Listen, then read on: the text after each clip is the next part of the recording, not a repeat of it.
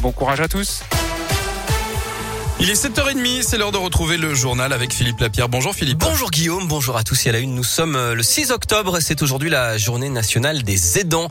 11 millions de Français, soit 1 sur 5, s'occupent d'un proche malade en situation de handicap ou âgé. Et parmi eux, plus de 700 000 ont moins de 18 ans. Ils ont un frère ou une sœur en situation de handicap. Ils aident leurs parents ou s'occupent des tâches ménagères ou bien alors ce sont leurs parents qui souffrent d'un handicap. Et ce n'est pas sans incidence évidemment sur leur morale, sur leur scolarité aussi et sur leur développement.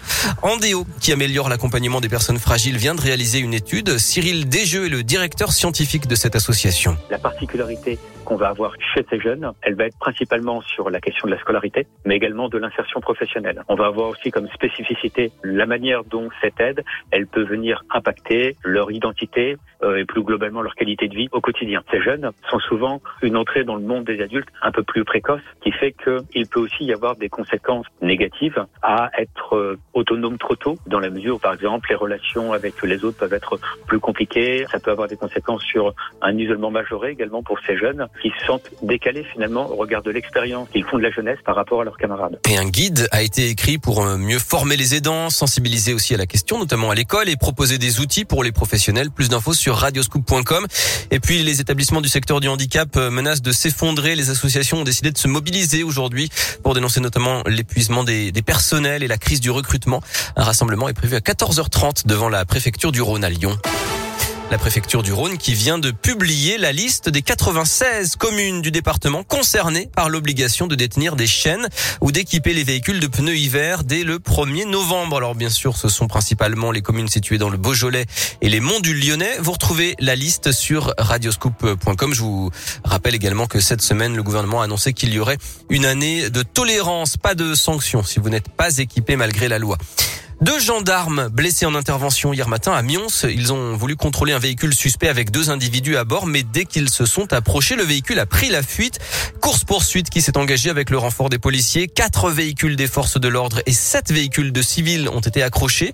La course s'est terminée à Villeurbanne où l'un des individus a été arrêté, l'autre est toujours en fuite. Les militaires légèrement blessés ont été transportés à l'hôpital. Une enquête a été ouverte. Pour le moment, aucun lien n'est officiellement établi entre cet incident et une série de cambriolage commis récemment sur la commune de Mions. Et puis ils veulent seulement poursuivre leurs études. Deux étudiants lyonnais ont entamé une grève de la faim d'après le progrès, après le refus de leur candidature en master à l'université Lyon 2. L'un d'eux s'est vu refuser une place sous prétexte qu'il n'a pas étudié en droit français. Or, il vient d'obtenir une licence à l'université Lyon 3, qui est juste à côté.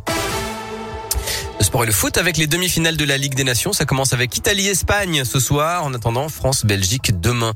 La Ligue des Champions commence idéalement pour l'Olympique lyonnais féminin. Victoire 3-0 hier en Suède sur la pelouse d'Aken à Göteborg. En basket, euh, nouvelle victoire de Lasvel en championnat. Deuxième journée, deuxième succès. 94 à 69 hier au Portel. Et puis enfin, cette incroyable histoire, celle de Lydie à Saint-Pierre-de-Chandieu dans le Nord-Isère. Elle est partie poser ses deux enfants chez ses beaux-parents avant de partir à la maternité à Saint-Priest à côté de Lyon. Mais elle n'a pas eu le temps d'arriver. Selon le Dauphiné libéré, elle a accouché toute seule au bord de la route. Tout s'est bien passé. Elle a assuré et la petite famille se porte très bien. Wow.